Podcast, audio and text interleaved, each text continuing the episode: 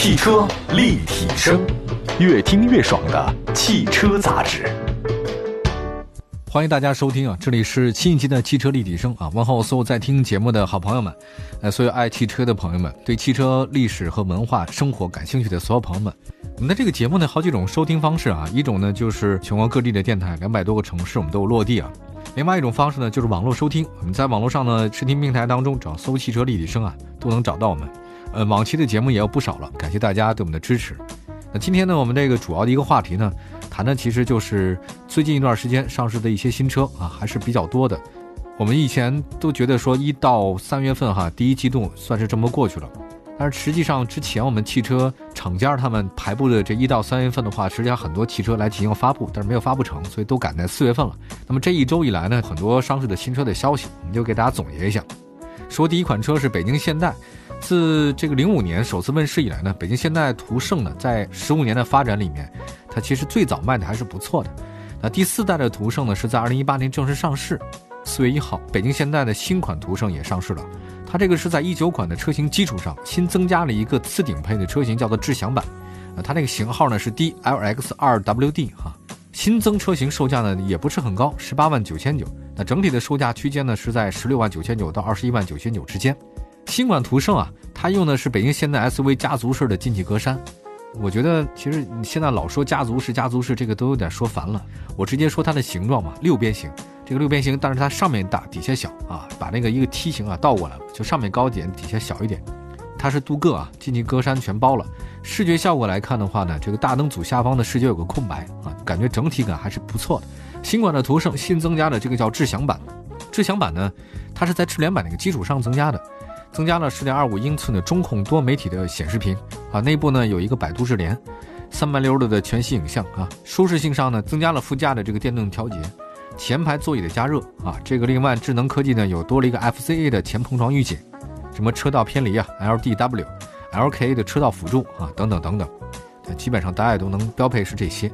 那动力方面的话，它没有什么新意的地方啊，继续使用一点六 T 直喷的涡轮增压发动机。最大的功率呢是一百三十千瓦，峰值扭矩呢是两百六十五牛米。传动方面的话呢，与发动机匹配的是七速双离合变速箱，这个大家可以关注一下。要说起来，这两年的这个现代韩国车呢，卖的真的是惨不忍睹啊！我觉得很难用一句话、两句话来形容。你要固然承认有些其他外在原因，不是汽车的原因，但它首先这个车也没什么竞争力，也是真的。之前呢，它主打的空间就是在合资品牌当中，它似乎是有保证的。另外，它那个又跟那 BBA 相比的话呢？它卖的不算贵啊，价都比较实惠，而自主品牌呢，那个时候质量还参差不齐啊，啊，所以它主打的是这个环节。可现在出现问题了，当那些这个大的 BBA 厂家，类似这样的所谓的豪华车品牌哈，不断的下探下探，什么 Q 三啊、Q 一、Q 二全都出来了，什么 A 一、A 二啊，宝马一啊等等，全出来之后，这个价格呢，跟你的十八万、十九万好像也差不了太多，你稍微加一点钱的话呢，两三万这个感觉就不太一样。另外再加上跟你同样大小的，还有很多配置的。自主品牌的车型一大堆啊，不说别的，就说这个哈佛吧，H 六啊，你说这个车又很大，配置又比较高，也不丢人。你看起来的话，你说你到底要谁？所以说现在这个中间地带是没有了啊，没有了之后，韩国车的生存空间是比较难。类似的这样情况，其实大家不仅在汽车上面，很多时候都存在，各位可以关注一下。这个现在先说到这边啊，当然只是我自己个人的一个看法。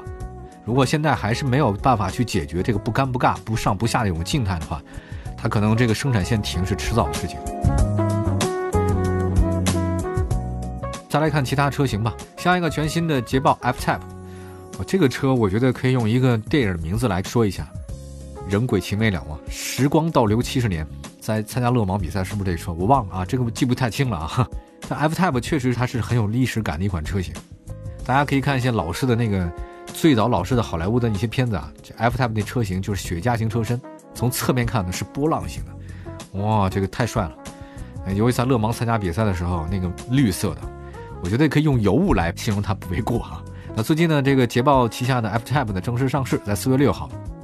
它的新车呢，在外观设计、座舱方面的话有升级，啊，提供英杰力 2.0T 300马力和3.0升的 V6 380马力的机械增压两款动力啊，结合不同配置推出了五款车型，官方售价呢是五十八万二到九十一万八之间。其实捷豹 F-Type 它的外形本身它就是一个经典的东西啊，前脸造型很大，它有一个专门自己的一个进气格栅的一个设计风格，它那个前保险杠啊，还有包括那个前方盖式那个发动机啊，给人感觉它就冲击力很强。你看那个车啊，可以看它到底有没有冲击力。你看它前面就是你的挡风玻璃之前，如果显得特别长，就跟大象似的显得特别长，这个鼻子就觉得特别有冲击力，我俯冲性很强。那如果它尾巴特别长的话呢，那是货车。那这次呢，像素式的 LED 前大灯标配了一个捷豹标志的钩形的 LED 行车灯，啊，与尾灯呢是交相呼应。此外呢，新车呢采用全新设计的二十英寸的钻石切割铝合金轮毂啊，这个捷豹 F-Type 他们最厉害的就是他们家自己独到的这个铝合金车身啊，最早的很多东西啊都是铝做的，啊，因为减轻重量而且又耐用嘛，对吧？这个在所以在勒芒跑得比较快，油耗比较省，因为最早它都是 V 八 V 六嘛，帅死了。来看一下这个啊。这次呢，它依然采用是中置单管式和中置双管式两种尾排的造型，呃，中置双管式的是我比较喜欢的，配合高速时自动升起可展开的后扰流板和分流器，一下它这个扰流板一升起来，至少能承担一百二十公斤的压力。F-Type 呢，采用一加一的环抱式的双座设计啊，配合呢比较好看的直观的仪表台和中控台，温莎豪华真皮座椅啊，匠心缝制。内饰方面呢，配备十二点三英寸的这个 TFT 的虚拟仪表盘，搭载触控的信息娱乐系统。有 Apple Car 哈，还有百度 Car Life 都有。另外呢，大家知道这个它英杰利是他们自己研发的嘛，所以它搭载肯定是自主研发的英杰利 2.0T 和 3.0V6。我先说一下那个 3.0V6 吧，最大功率380马力，最大扭矩460，百公里加速零到一百十五点一。新车配备的是采 F 八速手自一体变速箱，全新的 F-Type 呢采用轻量化全铝车身，他们家一直都是这样。那那个车重比例呢是一比一嘛，就五十比五十。呃，配合呢前后铝制的双叉臂独立的悬架，这个车的操控性是很好的。因为这个车是有运动基因的，值得一提呢是全新 F-Type 呢在 V6 的发动机上呢搭载了智能四驱，那配合了一个差速锁嘛，对吧？还有包括矢量分配制动系统，这个都有，零点一六五秒嘛就能从后轮驱动直接切换到这个四驱模式。好车，好车，好车，又好看又霸气哈！这大家如果感兴趣的话呢，不妨可以网上看一下 F-Type 这个车型，我大概只开过两次，就是印象非常的深。我们稍微休息一下呢，一会儿再带来其他的各种车型啊。本周上市还有其他一些新车。啊，待会儿那个车呢也是后驱的啊，所以有后驱才豪华，这话好像也不算太过分啊，也对。一会儿回来。汽车立体声，我们的微信公众号非常简单，点击微信右上角的加号，选择添加朋友，然后点击查找公众号，输入“汽车立体声”五个汉字，点关注就一切 OK 了。随时关注汽车立体声，关注你的汽车生活。啊，继续回到节目当中，您现在收听到的是汽车立体声。各位好，我是董斌。那话题呢，就围绕新车开始啊，因为一到三月份没有上的新车呢，在四月份集中出了，那这个有点淤哈，因为本来四月份呢是北京车展，大家呢这个想集中一下车展亮相，结果车展听说到九月份了是吧？如果没记错哈，所以现在大家拼命的赶紧在四月份发吧，这个车展也别指望了。刚才说的 F Type 哈，还说了一个现代，我忽然刚才在中间我自己愣神的时候呢，一想起来这个英国这个汽车工业太有趣了，当年你说多么的火爆哈。它那个包括 F 一啊，还有它那个赛车基因等等等等，还有包括它那个双 R，大家都知道啊，那个劳斯莱斯，还有包括它的那个发动机的工业，这一切都觉得好像恍如隔世一般。可你现在再看它的，好像几乎好像没剩什么东西了。想找到这个东西也不太容易哈。你接下来再说另外一个豪华车品牌吧，这个是虽然不能叫一线豪华，应该就最多算二线，叫凯迪拉克 CT 四上市，是两款车型。新车售价呢是二十三万九千七到二十五万九千七之间，新车定价呢是 A 加，运动型豪华车，两种外观，一个是风尚，一个是运动啊。它呢基于新一代的轻量化后驱平台阿尔法架构打造，呃，同级车呢是搭载二点零 T 加八 AT 动力的前置后驱。我们来说一下这个车的亮点，我们编辑总结了一下，它有三个哈，呃，第一个呢是轻量化阿尔法，第二个呢是 A 加，呃，运动的豪华，第三呢是二点零 T 加八 AT。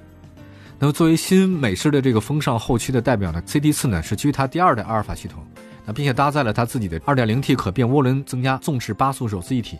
我觉得总的来讲，凯迪拉克的车型还是比较有可看的啊，因为它轴距是277，呃，雕塑感十足。它据说呢是流线美和力量感得以兼顾。另外，它现在比较愿意打造运动基因，所以它那轮毂呢都是那种黑铝合金的。它中间内饰方面的话，采用撞色，橘式、法式的双缝线和黑色呢巧妙结合在一起啊。让人觉得还是挺有冲击力的。有一个呢，应该是标配了。这次就是工作期间呢，可以持续强力的过滤的 PM 点五的这种自动恒温系统，也吸附灰尘和花粉方面。另外呢，也跟大家说一下，大家对美国车的话最担心的就是它那个油耗。这次呢，它有一个不太一样的地方。那么超经济模式下呢，综合工况是七。那这个如果你要是自己开的话，估计会九或十啊。还有一个就底盘方面，底盘方面呢是前悬架升级为前双球节多连杆的后悬架为多连杆独立系统，那这个其实就是让它的舒适性更强一些嘛，对吧？新车还采用了机械式可传动比，最小转弯半径是五点五五米。那 CT 四有多种驾驶模式等等啊。我开过很早以前那款 CT 四，感受没有那么的好。就是我对这个车，你说它是美式肌肉车，它也不是了啊。